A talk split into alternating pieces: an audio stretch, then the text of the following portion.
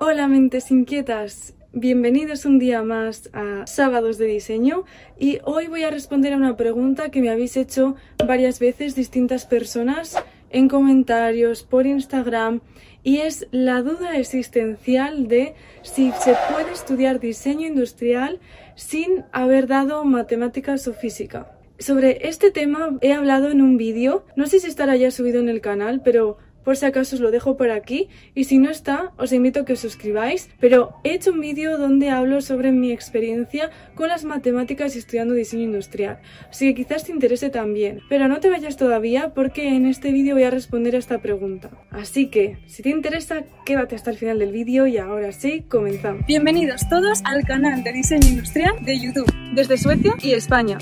¿Me acompañas? Proyectos, recursos, tutoriales y mucho más. Oye, espera, que no te he dicho cómo se llama el nombre del canal. Colas de ideas, suscríbete. Quizás hayas estudiado un bachiller o una formación después de la educación secundaria obligatoria donde no se den matemáticas. Hay distintos casos. Voy a hablar según los casos, ¿vale? El primer caso sería si has estudiado un bachiller de ciencias, pero no escogiste física. Tenías matemáticas, pero no escogiste física. Ese podría ser un caso. El segundo caso es que directamente no hayas estudiado un bachiller de ciencias, hayas ido a uno de artes o de letras y no hayas dado ni matemáticas ni física. Entonces, la respuesta a ambos casos es que sí, por supuesto que puedes estudiar diseño industrial aunque no hayas dado ni matemáticas ni física. Y es que eh, esta carrera, diseño industrial, no tiene por qué tener matemáticas y física. Sin embargo, ingeniería de diseño industrial sí que tiene matemáticas y física, pero de todas formas, si no los has dado en bachiller, en realidad sí que puedes. Otra cosa es si eh, será más o menos difícil para ti aprobar estas asignaturas en la carrera. Y de eso es de lo que voy a hablar hoy.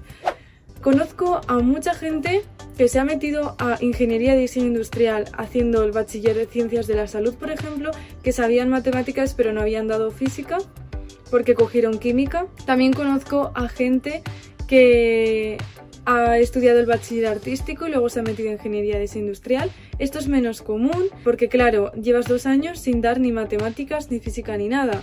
Y además este tipo de perfil de personas normalmente no es que estén muy familiarizados con estas asignaturas y con esta forma de trabajar más lógica y menos creativa. Sin embargo, estas personas de las que estoy hablando están ahora estudiando cuarto de la carrera y estas asignaturas supusieron una pequeña piedra en el camino el primer año de diseño industrial, pero no han supuesto ningún problema más allá para superar la carrera. Entonces, lo que yo recomiendo si no habéis estudiado ni o matemáticas o física o ambas, es que, que no sea un impedimento, que no sea algo que os cierre esta puerta, que no sea un impedimento para coger esta carrera, sino que lo toméis como un reto, porque poder se puede, porque ha habido muchos más alumnos antes que vosotros, antes que tú, que se han metido a esta carrera y que han ido aprobando.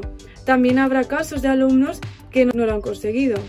Entonces todo depende de cada uno y, de, y mi opinión es que todo depende de cómo tú te lo tomes y del esfuerzo que tú pongas. Desde luego, para una persona que ha estudiado matemáticas y física en bachiller anteriormente y que ha sacado dieces, pues eh, superar las asignaturas de matemática y física en la carrera no le supondrá mucho más esfuerzo. Sin embargo, quizás para ti sí que te suponga un esfuerzo extra. Y por eso lo que yo te recomendaría es que antes de entrar a la carrera, por ejemplo en verano o algo así, que empieces a repasar, que te apuntes a clases particulares, algún tipo de curso donde puedas adquirir una buena base. Yo pienso que lo importante es tener una buena base, los conceptos básicos claros de física y matemáticas y con ello entonces seguramente puedas aprobar los exámenes estudiando tal cual como los demás alumnos. Creo que eso te podría ayudar un montón. Y si durante la carrera, durante el primer año, también puedes continuar con ese apoyo extra, pienso que no tendrás ningún problema en aprobar. Pero claro, desde luego sí que te va a costar un poco más de esfuerzo que al resto.